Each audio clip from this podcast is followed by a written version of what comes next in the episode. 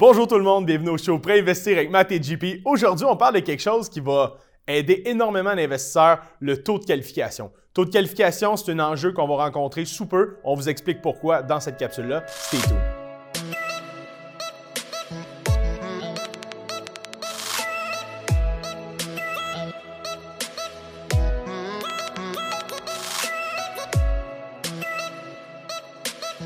Bonjour tout le monde. Euh, salut Matt. Salut JP. Ça va bien? Ça va très bien. Aujourd'hui, Matt, on va parler de taux de qualification. Donc, faire la différence entre c'est quoi un taux contractuel, c'est quoi un taux de qualification. C'est hyper important quand on monte un dossier, quand on présente un dossier euh, pour aller chercher le montant de financement le plus élevé possible. Donc, peut-être Matt, en, introduction, c'est quoi la différence entre un taux contractuel et un taux de qualification? Le taux de qualification, c'est le, le, taux qu'on va utiliser pour calculer le dossier. Donc, c'est un peu le stress test, un peu comme en résidentiel, on prend un taux de qualification pour dire voici ton stress test au commercial, c'est la même chose, sauf que euh, en étant courtier, on a un avantage qui est de d'utiliser notre propre taux de qualification. Donc, on peut choisir qu'est-ce qu'on va présenter au niveau de la SCHL, dépendamment du prêteur qu'on va aller après. Donc, si le prêteur a un taux contractuel, et là j'y viens, un taux contractuel plus petit, mais on peut qualifier qu'un taux de qualification plus petit. Contractuel, c'est vraiment le taux que vous allez avoir sur votre contrat à la fin du processus quand le prêteur va être prêt à fixer le taux. Donc, c'est deux choses vraiment importantes à comprendre. Et JP, qu'est-ce que. là, je te le renvoie. Le client, là, quand il fait un calcul, il calcule le taux contractuel ou le taux de qualification? Le taux contractuel. Donc, si vous voulez savoir votre paiement hypothécaire, combien ça va coûter à la fin du mois pour votre paiement hypothécaire, c'est le taux contractuel. Donc, dans la vie de tous les jours, c'est pas mal tout le temps le taux contractuel qu'on parle. Ah, j'ai eu un taux à 2% un taux à 2,30% C'est toujours le taux contractuel. Par derrière, en, dessous de tout ça, les calculs se font à partir du taux de qualification. Comme vous le savez sûrement, on ne peut pas fixer un taux à l'avance dans le commercial. Dans certains cas, on peut. On parle des, certaines banques font des garanties taux, mais en règle générale, quand on monte un dossier, on s'en va à la SCHL. Il y a des délais qui, sont, euh, qui doivent être respectés. On ne peut pas le fixer d'avance. Donc là, on doit prendre un buffer, comme tu disais si bien tantôt, Matt, un buffer pour être sûr qu'aujourd'hui, en date d'aujourd'hui, le taux est à 2% un taux fictif en passant, il est à 2% Si on qualifie à 2,30 au cours des prochaines semaines, des prochains mois, le, taux contractuel ne doit pas dépasser 2,30 pour que la rentabilité de l'immeuble soit encore satisfaite. Et là, et JP, ce qu'on rencontre beaucoup, c'est actuellement, les taux sont tellement bas que nos taux de qualification sont, suivent vraiment, puis c'est plus un enjeu du tout, le taux de qualification.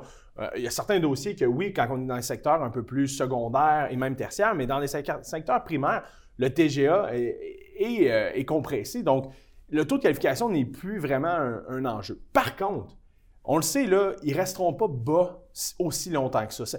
On a, on a vécu un creux historique.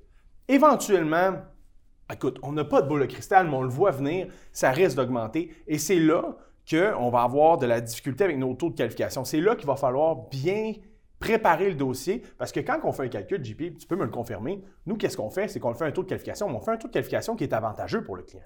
Qui est assez agressif. Exact. Euh, faut dire une chose, c'est qu'on est bloqué quelque part dans un dossier, que ce soit le ratio de couverture de dette, que ce soit le TGA, que ce soit le coût par logement, l'ensemble de tout ça, c'est vraiment une analyse globale qui est faite. Et comme tu viens de si bien le dire, Matt, euh, présentement, les taux sont tellement bas, c'est pas le ratio de couverture de dette qui nous bloque, c'est pas le taux de qualification qui nous bloque, c'est très souvent le TGA. Mais les TGA baissent de plus en plus, là, il est en train de compresser avec le marché vigoureux qu'on connaît.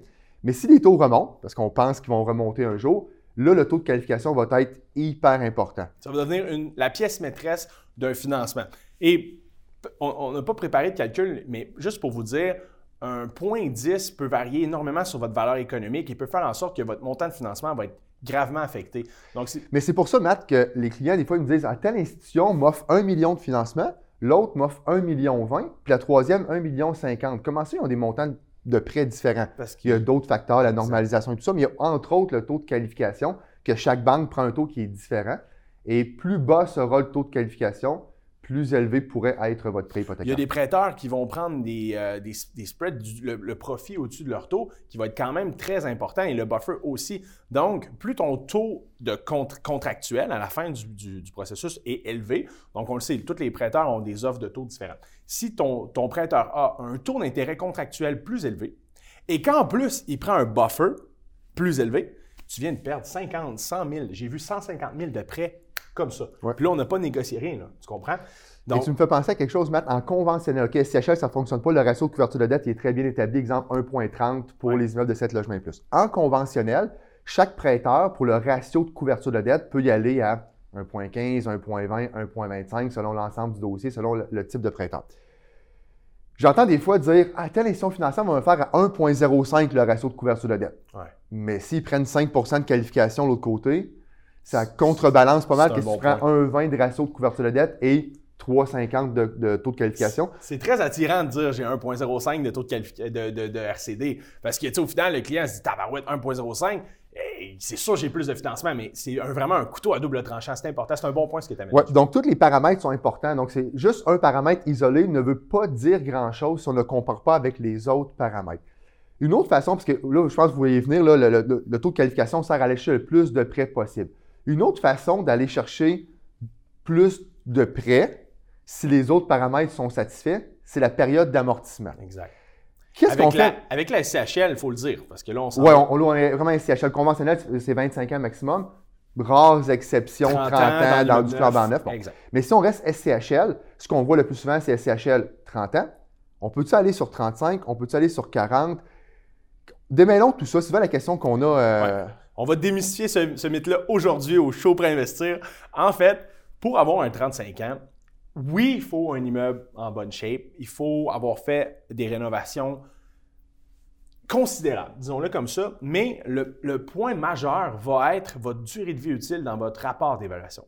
Donc, si votre durée de vie utile est de 40 ans, 45 ans, eh bien, on va pouvoir travailler un 35 ans à la SCHL parce que la durée de vie utile corrobore avec ce que nous, on avance auprès de la SCHL. Donc, c'est un point qu'on doit défendre, puis on doit spécifier pourquoi on le veut. Mais le 35 ans actuellement, ça va bien. ouais. Parce que c'est pas noir ou blanc. On, dit à les immeubles récents, une dizaine d'années de, de vieux de l'immeuble passe très bien. Ou les immeubles plus vieux, mais rénovés, puis encore là, rénovés, euh, ça dépend quoi. Il faut qu'ils soient vraiment parce que bien rénovés. euh, toiture, fenêtre, euh, balcon, les, les aires communes, même peut-être très peu l'intérieur. de capex, en fait, pour un immeuble comme ça, pour aller chercher un 35, 35 ans. Et moi, ce que je dis toujours à mon client, je vais défendre ton dossier sur 35 ans si on a les arguments pour, mais je veux pas que ça soit euh, un do or die, là, comme on dit en anglais. À 35 ans, ça fonctionne. À 30 ans, je ne vais pas l'acheter l'immeuble. On n'a pas la, la certitude que la SHL va accepter le 35 ans. Donc, on fait un scénario de 35 ans, on monte le dossier en conséquence, on le défend en conséquence, mais il faut que tu sois à l'aise avec le 30 ans d'amortissement. Et souvent, qui dit 30 ans dit un montant de prêt qui est plus petit. Donc, sois confortable avec le 30 ans. Si on a le 35, tant mieux. C'est une exception qu'on demande. Tout simplement. Donc, euh, avec un immeuble récent, on l'a comme ça, le 35 ans, et même le 40 ans pour des immeubles neufs. Mais c'est une exception qu'on demande. Et l'exception qu'on demande, c'est que tu l'as si bien dit, ça se peut qu'on ne l'ait pas. Donc, il ne faut pas que ce soit un doigt d'ail, comme tu dis. Ouais. À l'interne, chez PMML, on a un nouveau système, en fait, nouveau. Ça fait longtemps qu'on l'a, mais là, on peut commencer. On le pousse, on pousse la machine Ouais, encore plus loin. Exact. Le niveau est monté d'un autre cran, même si le cran est déjà très haut. Donc, on a un système de comparable de financement. C'est quoi ça? Fait avec la SCHL. Fait avec la CHL. Explique-moi, c'est quoi ça, les comparables de financement faits avec la CHL? Donc, tous les dossiers que les courtiers hypothécaires de PML font avec la SCHL ont été euh, documentés, évidemment, ont été rassemblés. Il y a une équipe de données euh, au bureau de PML qui a tout comptabilisé, tout ça. Donc, on a accès rapidement, en 3-4 clics de souris dans la base de données, aux comparables financés. Pas aux comparables vendus, aux comparables financés. Donc, quand on soumet le dossier à la SCHL, c'est beaucoup plus facile de dire je veux un TGA de 4,7 coût par logement de 135 000 parce que tel, tel, tel dossier a été fait dans les six derniers mois. Donc, on prend les certificats SCHL qu'on reçoit et Dieu sait qu'on en fait une quantité incroyable chez PMML. Donc, on a une base de données qui, est assez, assez grande. Donc, l'échantillon, elle est large. Donc, on peut se, défendre, défendre nos dossiers avec ça. Évidemment, la SCHL a accès à ces données-là. Ils ont financé eux-mêmes. Mais c'est. c'est- des outils de plus. C'est des outils de plus pour nous permettre de dire, écoute, moi, je suis d'accord avec ce que tu me dis à tel, tel point près. Voici ce que j'ai à l'interne. Est-ce que tu es capable d'aller vers là? Euh, les souscripteurs sont là pour faire des financements, sont là pour loger les Canadiens, on le dit souvent. Donc, ils ne sont pas là pour refuser des dossiers. Par contre, ils sont là pour mitiger les risques de la SCHL. Et euh, c'est un assureur. Puis, puis surtout en amont, moi, j'aime utiliser cet outil-là pour dire à mon client Ouais. Je pense que ce financement que tu recherches, on ne l'aura pas pour telle, telle raison. La SCHL n'est pas allée plus haut que ça dans le passé. On peut l'essayer, mais je ne pense pas que ça va là. Donc, on gère les attentes du client. On sait où on s'en va. Et dans la brochure qu'on envoie à la SCHL, on prépare déjà les futures questions qu'on peut anticiper. On les connaît. On les connaît, les questions. On les connaît. Donc, avec on les le- comparables qu'on a, on peut dire euh, oui, mon coût par logement peut paraître élevé. Par contre, tel immeuble, tel immeuble, tel immeuble ont été financés à tel par logement. C'est un exemple parmi tant d'autres. On connaît les questions, on travaille en amont ces, questions-là. Quand on monte la brochure, on le sait quel enjeu va avoir dans le dossier. On met des belles notes en rouge pour expliquer ces enjeux-là. Quand le souscripteur entre les mains, capable de faire une analyse complète et de dire les gars, regardez, voici ce qui me reste à confirmer. Puis souvent, c'est des petites choses qui, bon, on le savait qu'il allait être un peu plus corsé, puis on est capable de pouvoir défendre ça avec ça. Donc, c'est clair que c'est intéressant. Au niveau, pour revenir un peu à la capsule, au niveau du taux de qualification, c'est un enjeu qu'on va rencontrer éventuellement. Comme on le répète, chaque prêteur prend des taux de qualification différents selon leurs normes de risque à l'interne. Nous, chez PMML, ou les courtiers en général, prennent des taux de qualification euh, qui est selon ce qu'on considère sécuritaire. Et on peut même travailler en amont avec les clients et dire, tu comprends bien les chiffres? Regarde, moi, je peux soumettre ton dossier avec un taux de qualification un petit peu plus serré, mais s'il y a une hausse, on va vivre une baisse. Donc, on travaille un peu avec le type de client qu'on a devant nous. Là. Donc, on peut être plus agressif, moins agressif selon le, le goût de- du client, selon le, le marché aussi. On n'a pas de boule de cristal, comme on dit toujours, mais on peut essayer de, de voir ou d'anticiper un petit peu vers où ça s'en va.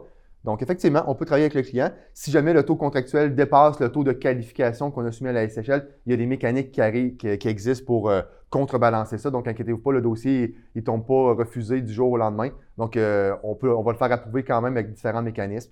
Donc, euh, c'est une notion qui est très importante et posez la question à votre courtier hypothécaire pour qu'il puisse euh, le soumettre le plus agressivement possible.